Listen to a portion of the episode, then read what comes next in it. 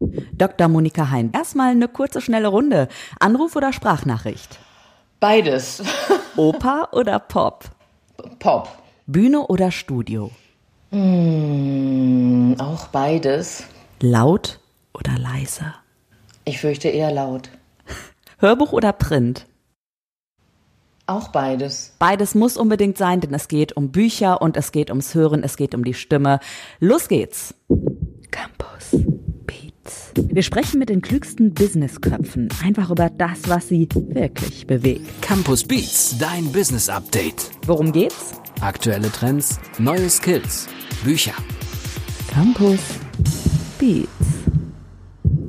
Ganz leise sprechen oder ganz langsam monoton oder schnell und laut und explodieren. Egal wie wir sprechen, unsere Stimme hat immer eine Wirkung auf unser Gegenüber. Und wenn wir diese Wirkung richtig einsetzen, hilft uns das vielleicht im Job, im Alltag, immer dann, wenn wir mit Menschen zu tun haben.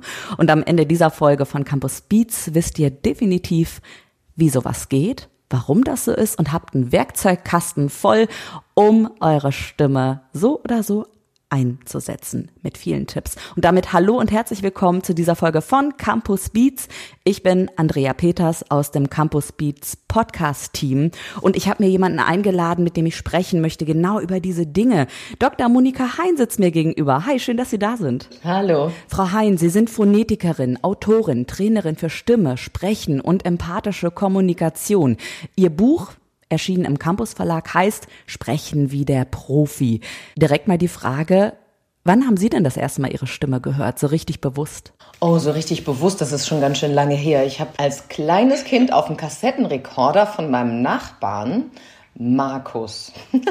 Wir haben zusammen gespielt und der hat unsere Stimmen aufgenommen auf dem Kassettenrekorder und ich war völlig entsetzt und habe gedacht, nein, das kann nicht sein. So höre ich mich auf gar keinen Fall an. Da war ich aber auch wirklich noch sehr klein. Ich weiß gar nicht, so acht oder so vielleicht dann unterhalten sich gerade absolut zwei Stimmnerds, denn mir geht's ähnlich. Also es ist die typische Podcast-Radio-Anfangsgeschichte, äh, ja. Irgendwann mal Radio nachgespielt, da war ich sechs, sieben, dann selber auf so einem Keyboard so ein paar Töne gespielt und dann gesprochen und mich dann selber angehört. Und ich dachte auch als Kind damals schon, i, das hört sich aber seltsam an. Ganz, ganz komisch.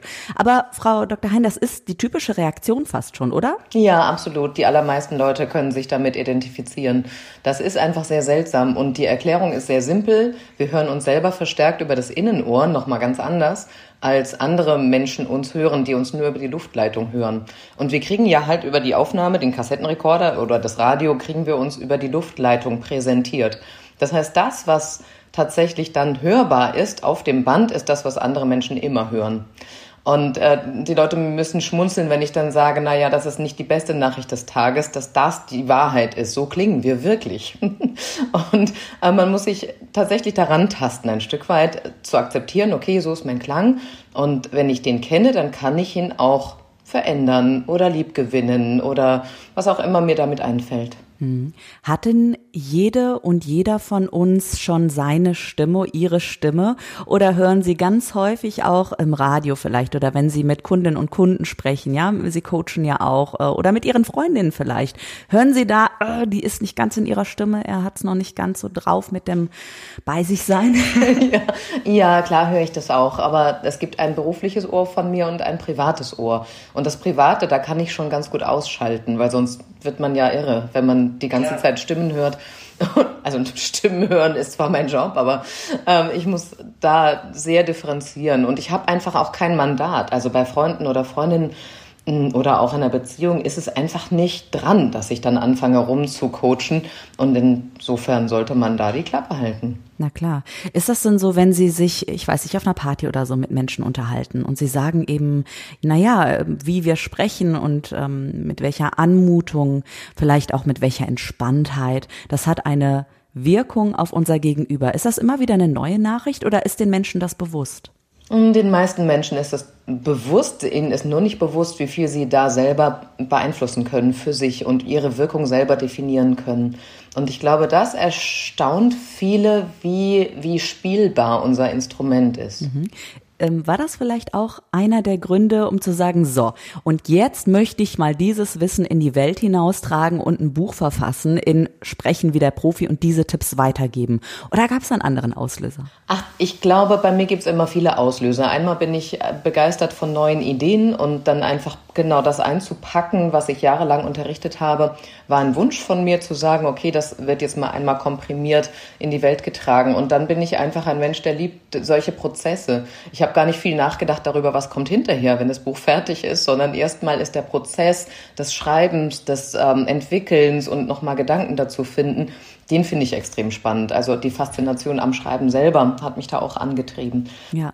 Wie haben Sie das im Kern aufgebaut? Also wenn ich jetzt in das Buch einschaue und ich suche gezielt nach Tipps, gibt es da Passagen, wo ich absolut mal einen Ratschlag suchen kann und nachschlagen kann? Zum Beispiel, ich bin heiser oder ich finde meine Stimme nicht richtig. Hm, ja, genau. Also das Buch ist so gegliedert, dass der erste Teil eher so auf der Metaebene sich abspielt. Also sowas wie, wann stimmt eine Stimme? Was gibt es für Situationen im Leben, wo das wichtig wird? Also ich erzähle da eher nochmal so so aus der Erfahrung mit meinen Kunden und, und Kundinnen, was kann überhaupt alles so passieren.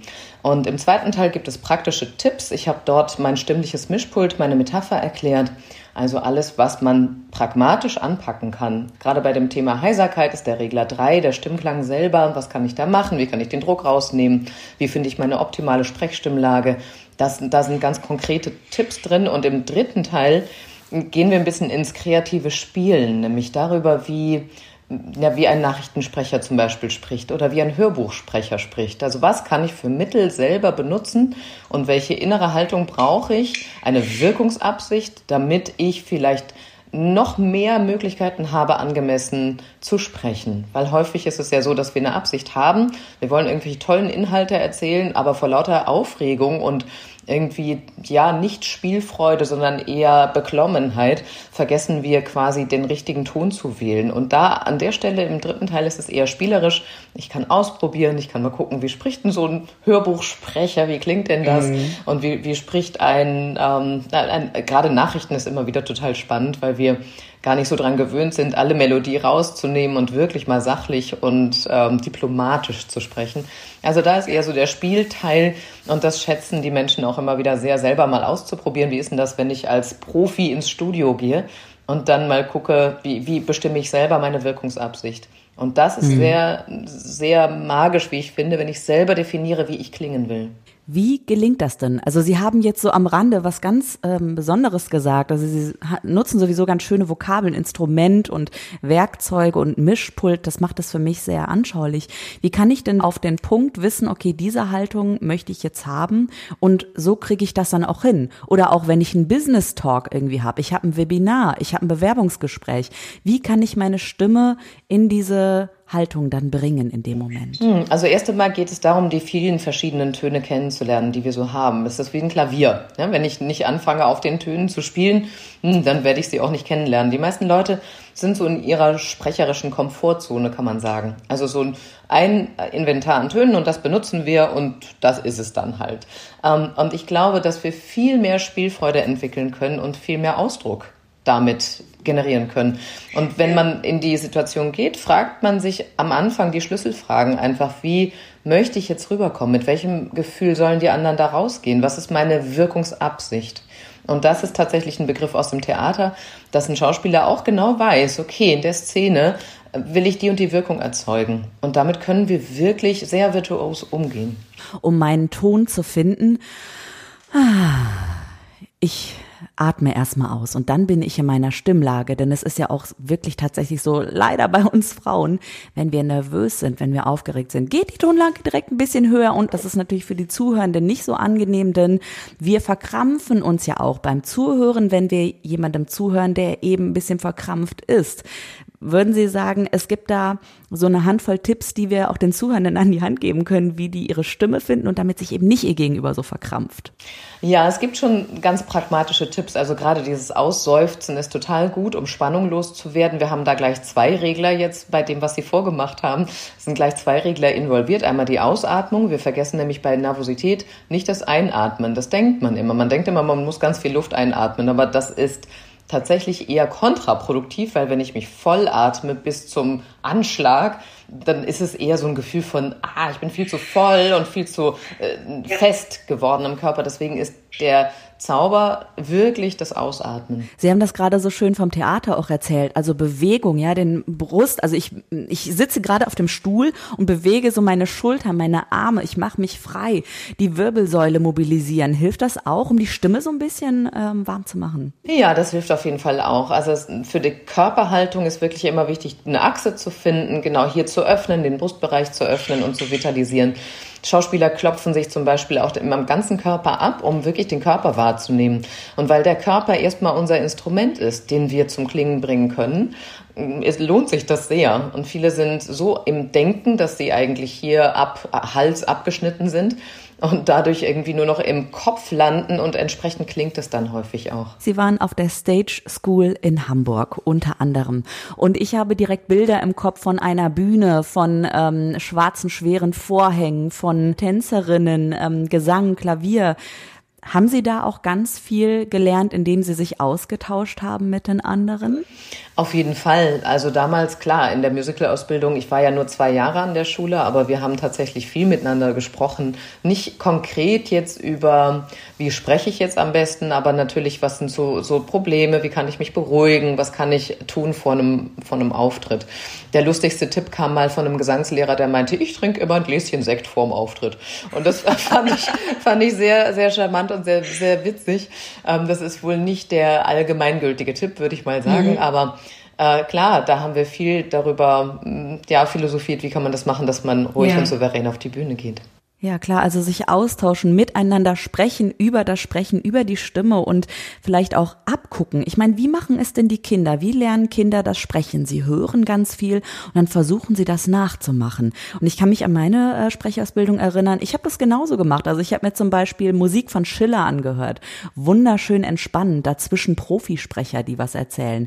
Ich habe mir die Nachrichten angehört. Ich habe mir Hörbücher ohne Ende angehört. Dr. Monika Hein wie haben Sie es gemacht? Wie sind Sie das ganze Thema angegangen? Ach, ehrlich gesagt habe ich, ähm, ach, ach, ganz viel. Ich kann es gar nicht mehr so genau erinnern. Ich bin jetzt 16 Jahre selbstständig, von daher, ähm, ich glaube, ich habe ganz viel übers Tun gelernt, also über das Tun im Studio und in der Ausbildung von Schauspielern. Und ähm, mit dem vielen Tun und natürlich auch Hören entwickelt sich so ein Geschmack und ein Stil und ein, ja, ein, eine Art zu sprechen. Lesungen habe ich viel gemacht in der Zeit. Also es sind so, so kleine Bausteine, die so zusammenkamen und irgendwann irgendwann findet man so seinen eigenen Ton. Aber der verändert sich auch über die Jahre total. Also von daher kann ich gar nicht so ein Allgemeinrezept von mir geben. Es war ein Prozess und ein sehr schöner. Und der dauert immer noch an, muss ich sagen. Und ich würde da noch mal gerne tiefer reingehen. Beat on Repeat.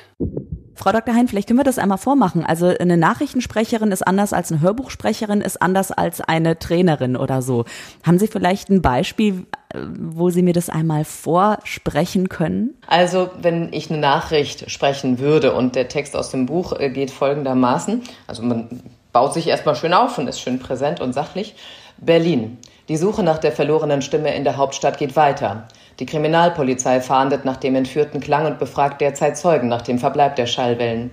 Die Kultusministerin äußerte sich bestürzt über den Vorfall und so weiter. Ne, also es, das ist immer geradeaus, immer geradeaus. Es machen nicht alle Nachrichtensprecher so, kommt ein bisschen auf den Sender an, aber ähm, tatsächlich ist das das, was wir im Ohr haben. Es geht geradeaus, es ist keine Emotionalität drin, es ist wirklich ganz diplomatisch und sachlich und zurückgenommen. Und das ist natürlich ein himmelweiter Unterschied zu, was weiß ich, einem Hörbuch zum Beispiel. Ein Hörbuch ist so ein bisschen wie eine Geschichte, ne? dass wir anfangen zu erzählen in einem tiefen, tiefen Wald lebte einst die Herrin der Stimmen, genannt Vokalia. Sie gab den Stimmen dieser Welt ein Zuhause und sorgte dafür, dass jedes Wesen dieser Welt eine eigene, unverwechselbare Stimme erhielt. Das ist so ein typischer Duktus, den wir, den wir dann machen, so ein, so ein cremiger Sound und dann wird das so eine fließende Bewegung und am besten sollen dann natürlich Bilder entstehen. In so einem kurzen Abschnitt ist es jetzt natürlich ein bisschen schwieriger, aber ähm, genau, das ist dann so eine Art, die wir kennen, ne? wo wir sagen, ah ja klar. Mehr erzählen, weniger berichten, ne? bildhafte Sprache und so. Ist das auch ein Tipp, den Sie geben würden? Also auch immer auf den Inhalt schauen, also nicht nur die Worte vor sich haben und ich weiß nicht, Substantivierungen, Passivkonstruktionen, Postproduktion ganz, ganz schlimm, ne? also so fürs Ohr ganz äh, schwierig zu hören. Müssen wir den Inhalt fühlen in dem Moment, den wir sprechen? Ja, ein Stück weit schon. Oder uns einfühlen. Was will ich da eigentlich sagen und was hat der Text für ein Bedürfnis an mich oder der Inhalt? Ne? Wie sollte ich den am besten verpacken? Und gerade Substantivierungen und diese diese passiven Modi, die sind einfach sehr, sehr anstrengend zum Zuhören. Und wenn ich mit Menschen arbeite, achte ich sehr darauf, dass die aktiv formulieren. Gerade auch in Präsentationen sind wir häufig so ja, so weit weg von den Inhalten. Und ähm, Storytelling zum Beispiel macht eine ganze Menge aus. Habe ich eine kleine Geschichte dazu? Kann ich was dazu erzählen? Warum ist es so, wie ich es erzähle? Und wie, wie ist meine innere Haltung? Also wie hole ich mir quasi die Inhalte an mich ran, so dass ich die leben kann. Und das ist ein riesengroßer Unterschied zu, ich gebe es einfach nur wieder. Und ich sage dann manchmal zu meinen Klienten, naja, ihr seid ja keine Bücher, ihr seid ja Menschen, ja, und man kann die Bücher lesen und, und ähm, ne, ganz anders aufnehmen. Aber wenn ich als Mensch rede, dann muss ich mir deutlich machen, dass ich kein Buch bin. So. Und deswegen brauche ich auch keine perfekten, grammatikalisch ausgefeilten Sätze, sondern ich brauche meine Passion und ich brauche meine Hingabe an das Thema. Und dann läuft es in der Regel viel besser. Und ein Schlüssel dafür ist die Körperaktivität. Da führe ich meine Kunden gerne rein, dass sie anfangen, ihren Körper zu benutzen und dann auf einmal wird das Ganze bildhaft und aktiv und ja, lebendig und greifbar. Während Corona haben sich natürlich ganz viele Menschen damit beschäftigt, weil sie das erste Mal vielleicht ihre Stimme gehört haben beim Webinar, bei den ganzen Telcos, die uns da bevorstehen.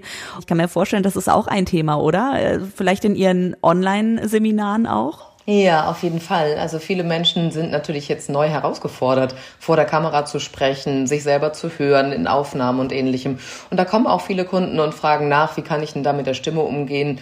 Zum Beispiel, wenn ich acht Calls habe und dann vielleicht heiser werde. Was kann ich beachten vor dem Laptop, vor, der, vor dem Computer, um die Stimme gesund zu erhalten und trotzdem gut, gut rüberzukommen oder eben genau um gut rüberzukommen? Was kann ich da machen? Und da gibt es eine Menge kleine Tricks. Und mittlerweile habe ich einen Online-Kurs zu dem Buch entwickelt, wo Menschen wirklich sich ausprobieren können und sich selber hören und erleben und die ganzen Mischpult-Tricks dann zusammen mit mir durcharbeiten. Ja, sagt Dr. Monika Hein, ihr Buch erschien im Campus Verlag, heißt Sprechen wie der Profi. Und mit der Profi sind alle gemeint, ne? Männlich, weiblich, divers. Unbedingt, unbedingt. Das ist ja einfach ein, ein Titel, der alle umfassen soll. Es, wir hätten natürlich noch einen oder die oder wir haben uns damals, das ist ja schon länger her, mit der ersten Auflage haben wir uns wirklich für der damals entschieden und das so belassen. Und ich würde gerne noch eine dritte Stimme mit einbringen, und zwar die Stimme ihrer Lektorin. Wir hören mal rein.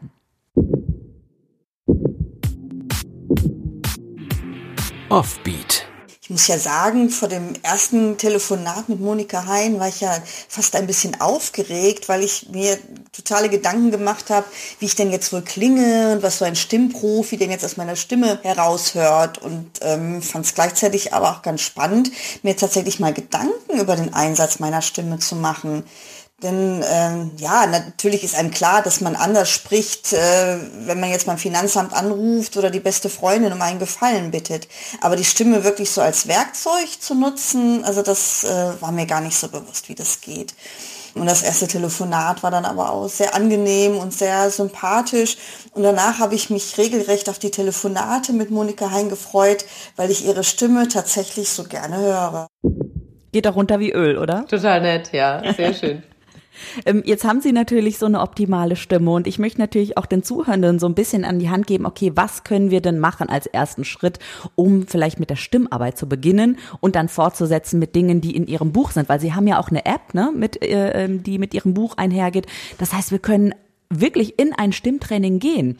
Aber eben die Frage, welche ersten Schritte sind denn da, da möglich? Also der allererste Schritt, wie auch in meinem Mischpult beschrieben, ist die Körperarbeit. Wirklich zu verstehen, dass der Körper das Instrument ist und die Schwingungen im Körper zu nutzen, als, äh, also lieber als die Stimme laut rauszupressen. Also jeder, der sich wünscht, eine laute Stimme zu entwickeln, da würde ich gerne das Wort Resonanz reinbauen statt laut. Also man muss nicht pressen und laut sprechen, weil dann kommen sofort diese nervigen Obertöne mit rein. Ja, wir brauchen tatsächlich loslassen und in den Körper rein. Ich denke nicht die Stimme raus und presse, sondern ich gehe rein in den Körper. Und damit einhergeht, dass man sich einmal wirklich aufrichtet beim Sprechen. Mhm. Wirklich aufrichtet. Und das ist schon ein erster Step. Dann Räuspern, ganz schlecht, oder? Ist nicht so ganz gesund, wobei ich selber gerade so einen morgendlichen Frosch im Hals habe. Weil ich habe gelernt, drüber zu sprechen und drüber zu gehen, nicht dem nachzugeben, dass ich räuspern möchte, weil das für die Stimmlippen ganz anstrengend ist, wenn wir die mit großer Wucht auseinander donnern mit dem Atemdruck. Und es gibt eine Erscheinung, die heißt Räusperzwang. Also wenn ich dem zu oft nachgebe, dann macht sich das selbstständig und ähm, das ist tatsächlich für die Stimmlippen nicht so schön. Lieber schlucken, lieber ein bisschen summen, lieber an die eigene Resonanz denken und drüber sprechen und dann funktioniert das auch. Und man kann sich vorstellen, die Stimme wirklich am Brustbein, wenn man sich aufgerichtet hat, zu verankern. Also man kann sich vorstellen, die wohnt wirklich hier am Brustbein. Und wenn man da eine Schwingung spürt, dann ist man schon ganz gut dabei. Trinken Sie was Besonderes, um Ihre Stimme regelrecht zu ölen? Also vielleicht eher Tee als Kaffee, weniger Ingwer, mehr Apfelsaft. Ich weiß nicht, haben Sie da noch einen Tipp?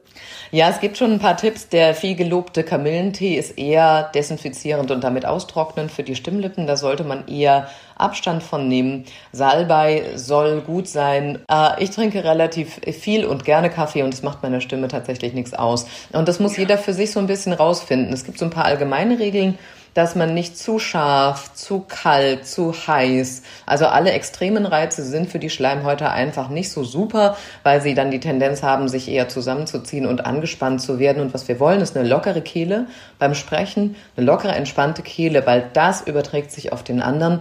Und alles, was wir dafür tun können, sollten wir möglichst tun, damit sich mhm. das überträgt. Welchen Benefit haben denn jetzt unsere Zuhörenden, wenn die an die Arbeit gemeinsam mit Ihnen, mit Ihrem Buch, mit der App, die dazugehört, in das Sprachtraining reingehen? Was nehmen die denn äh, für ihr Business dann mit? Also welche Vorteile hat es wirklich, seine Stimme zu kennen und richtig einzusetzen? Hm, es hat mehrere Vorteile auf drei Ebenen eigentlich. Also erstmal ist es die eigene Selbstfürsorge, weil es ist ja schon auch ein hoher, hoher Leidensdruck, wenn ich weiß, wenn ich spreche, dann haut mir meine Stimme ab und ich klinge total inkompetent. Das ist ja so ein, so ein Urteil, was wir häufig treffen aufgrund der Stimme. Ne? Dass wir denken, oh, jetzt klinge ich inkompetent, weil meine Stimme wackelt. Insofern kann ich für mich selber sorgen und mich selber managen bei Aufregung. Und das ist mittlerweile so ein zentraler Punkt geworden, dass Menschen wirklich selber definieren können, wie sie klingen wollen. Und in dem Moment einfach eine Selbstwirksamkeit erleben mit der Stimme. Und das Zweite ist natürlich, das hat eine Wirkung auf den anderen. Weil wenn ich locker und entspannt spreche, kann auch der andere sich entspannen. Der weiß auch, alles ist gut. Wir kennen es alle, ne? wenn jemand extrem Lampenfieber hat, dann leiden wir da so mit und denken, oh Gott, hoffentlich ist, ist er sie bald fertig. Ja? Man denkt so, oh Hilfe. Ähm, deswegen, es geht auch dem Zuhörer natürlich besser, wenn die Stimme einfach läuft und wenn sie steuerbar ist. Und was noch als drittes also wirklich davon profitiert, ist äh, der Inhalt selber. Weil ich kann einen Inhalt natürlich größer machen über meinen Stimmklang und ich kann ihn auch kleiner und unbedeutender machen, je nachdem, wie ich meine Stimme benutze. Deswegen der Inhalt wird auch wachsen und profitieren. Das heißt, wenn ich mit meiner Stimme arbeite, haben drei Anteile eine Wertschätzung erfahren. Also ich selber, der Zuhörende und auch der Inhalt.